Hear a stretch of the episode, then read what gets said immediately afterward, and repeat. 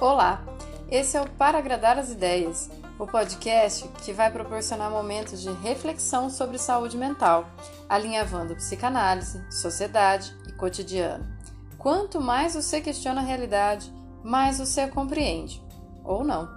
Eu sou Lucilena Nogueira, psicanalista, trazendo conteúdos semanais para agradar as ideias.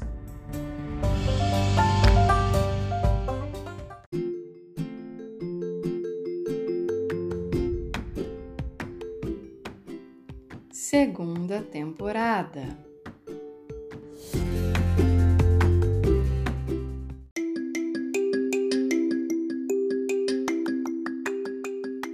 Episódio de hoje: Desencontros.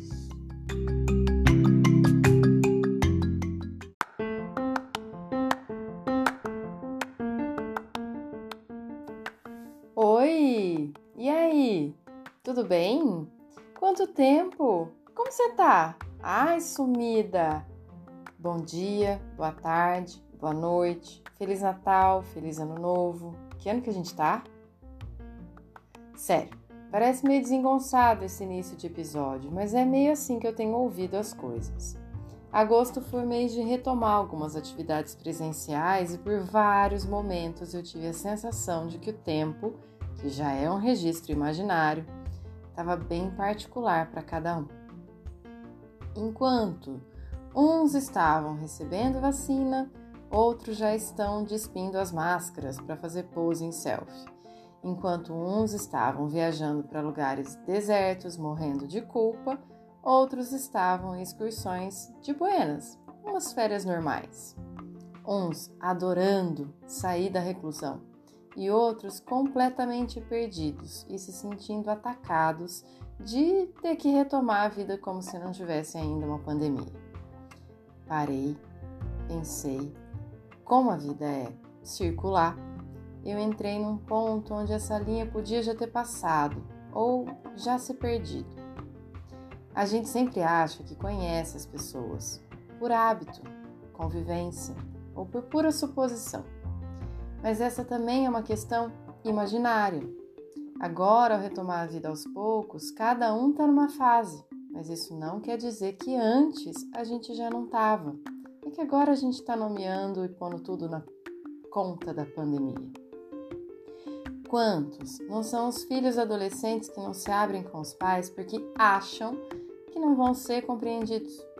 Muitas vezes não vão mesmo, porque filho parece que não cresce na cabeça dos pais e daí cada lampejo de individualidade parece uma afronta. Mas parece, não necessariamente é. E casais então, que ficam juntos por muito tempo e acham que essas horas prolongadas garantem um saber sobre o parceiro, a ponto de supor que não precisa mais contar ou perguntar alguma coisa, porque já sabe o que o outro vai dizer até os cardápios são decorados porque não tem mais tanta novidade. Com as amizades, a gente também pode ganhar um respiro quanto a isso.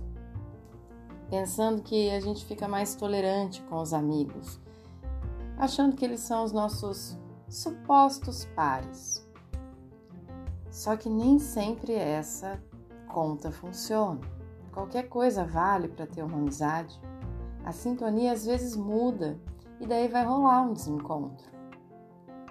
Será que a gente se permite abrir mão das nossas garantias imaginárias e está disposto a ficar sempre conhecendo essa pessoa nova que pode estar ainda naquele corpo, naquelas palavras, naqueles trejeitos da pessoa que a gente achava que conhecia? Dá muito trabalho. Nosso cérebro quase que curte um repeteco, porque nos nossos ancestrais sempre que tinha alguma novidade, era associado a algo perigoso. Um medo se estabelecia instintivamente para sobreviver. Tanto que a nossa primeira reação quando alguma coisa nova vem e a gente não sabe muito bem o que, que é, alguma coisa grande, nossa primeira reação é sempre ficar com medo, ter receio, tatear devagar. E por muitas vezes a gente precisa do apoio só para fingir que não corre risco sozinho. Nem todo mundo vai gostar de manter esse sentido aguçado pelo novo, criativo e em construção. Basta a gente olhar para qualquer tempo de qualquer sociedade. Sempre tiveram os que queriam inovar e os que queriam conservar. Trazendo de, no de novo né, para a nossa vida pessoal, esse conflito parece que está presente dentro da nossa própria cabeça. De um lado, o fulano é o fulano, que eu conheci em tal lugar, que gosta de X coisa, que faz N tarefas e que abomina outras coisas. Enquanto isso, o fulano continua vivo. E enquanto vocês não se viram, ele teve outras experiências e acabou aprendendo a gostar daquela coisa que ele abominava, enjoou daquilo que ele gostava tanto, amadureceu no monte de pontinhos que tornavam vocês quase íntimos nas coisas mais bobinhas que existiam. Parece agora não ter saco para outras coisas.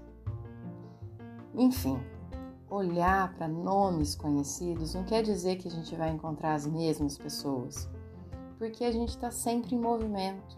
O nosso corpo conta com as nossas rugas, com o tamanho do cabelo, o nosso olhar aprendeu a ficar mais expressivo por trás das máscaras, cobrindo os nossos rostos, mas não as nossas sinceridades. Cada dia, cada marquinha faz você e aquele fulano um pouquinho mais de outra coisa. Grandes são os desencontros quando a gente teima em supor que se fulano é fulano, ele não pode mudar muito, como se ele deixasse de ser fulano. Já passou muito tempo sem ir para casa de um amigo ou um parente e ele agora ouve uma música, por exemplo, que antes ele falava que odiava.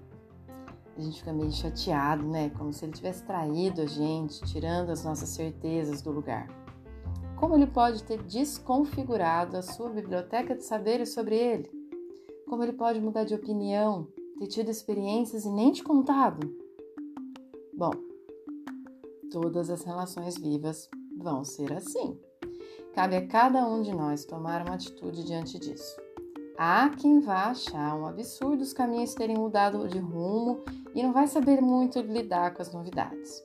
Há quem vai somar as novidades para renovar toda aquela delícia de conhecer alguém e pode acabar deixando pessoas conhecidas para trás.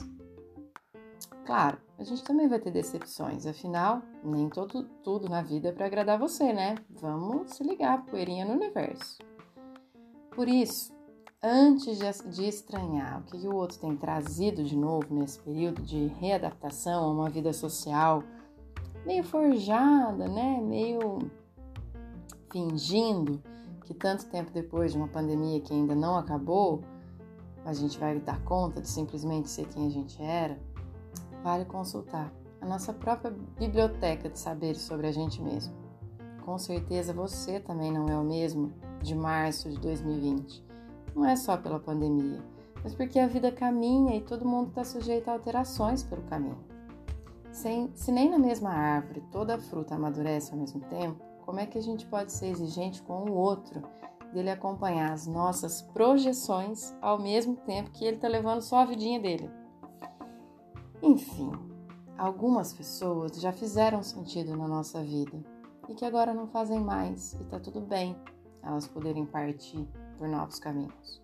Outras são tão essenciais que, mesmo com a distância, com o medo, com sei lá o que de obstáculo que a gente tiver, a gente vai continuar se esforçando para trazer para perto e se apresentar de novo, contando as novidades. Talvez esse episódio seja sobre aceitar que a vida vai trazer e vai levar pessoas da gente que cabe a gente registrar as experiências junto com as suas datas, mas também aceitar novos episódios que vêm pelo caminho. A gente não se reconhece tanto, vão ter vários desencontros, mas daí a gente vai poder descobrir se quer remarcar, desmarcar, de acordo com as boas memórias e com os afetos que foram construídos pelo caminho, ou que devem ser abandonados. Bora pra vida? Semana que vem a gente continua. Eu espero que você queira continuar marcando que toda terça-feira tem episódio novo. Segue no Insta, curte, compartilha com quem você acha que também merece ouvir, manda um salve e a gente se cruza em N lugares, de N formas diferentes. Até semana que vem.